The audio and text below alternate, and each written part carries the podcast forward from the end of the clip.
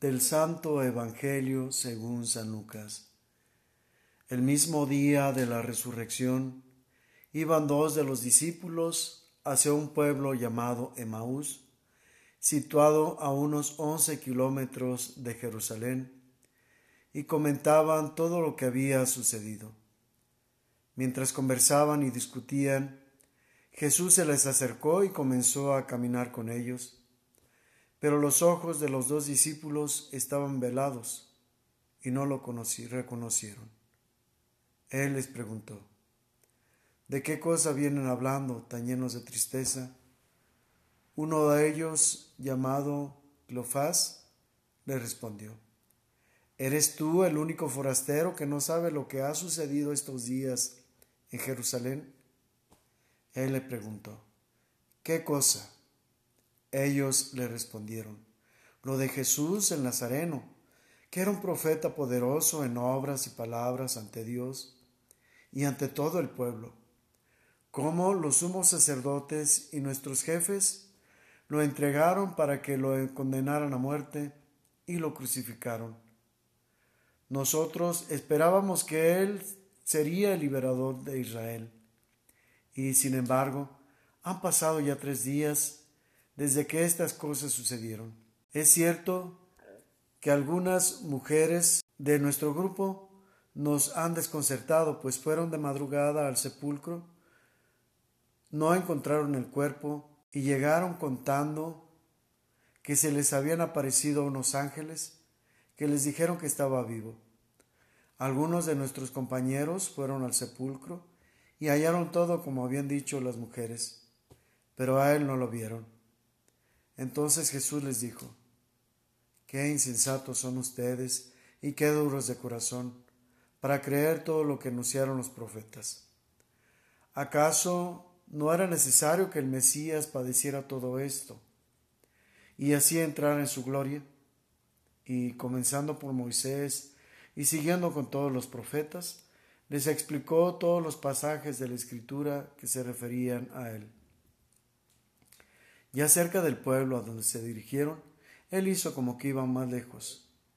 Pero ellos le insistieron diciendo, Quédate con nosotros porque ya es tarde y pronto va a oscurecer. Y entró para quedarse con ellos. Cuando estaban a la mesa, tomó un pan, pronunció la bendición, lo partió y se lo dio. Entonces se les abrieron los ojos y lo reconocieron. Pero él se les desapareció y ellos se decían el uno al otro.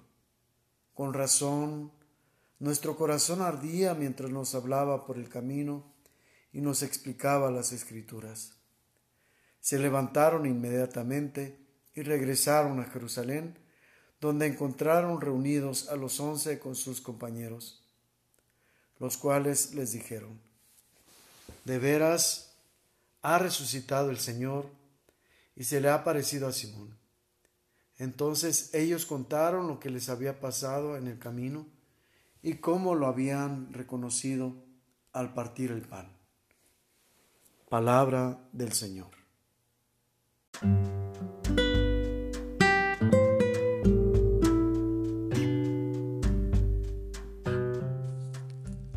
Puede suceder que tenemos muchas cosas en la vida, muchas ocupaciones, muchas situaciones que distraen nuestra atención y no somos capaces de descubrir junto a nosotros la presencia de Dios, quien se hará siempre el encontradizo, siempre se hará presente, sobre todo en los momentos más vulnerables.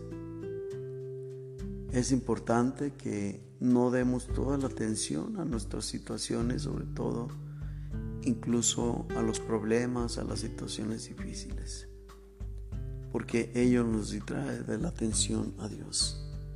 Más bien, hay que dejar todo aquello que nos puede perturbar y poniendo los oídos atentos a lo que Dios quiere decirnos.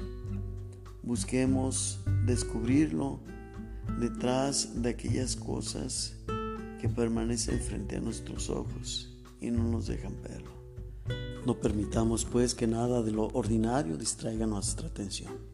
Más bien sepamos ver más allá de lo ordinario para encontrar en la cotidianidad la presencia de Dios que siempre se acerca para procurarnos el bien, para guiarnos por la paz, para llevarnos a la felicidad eterna.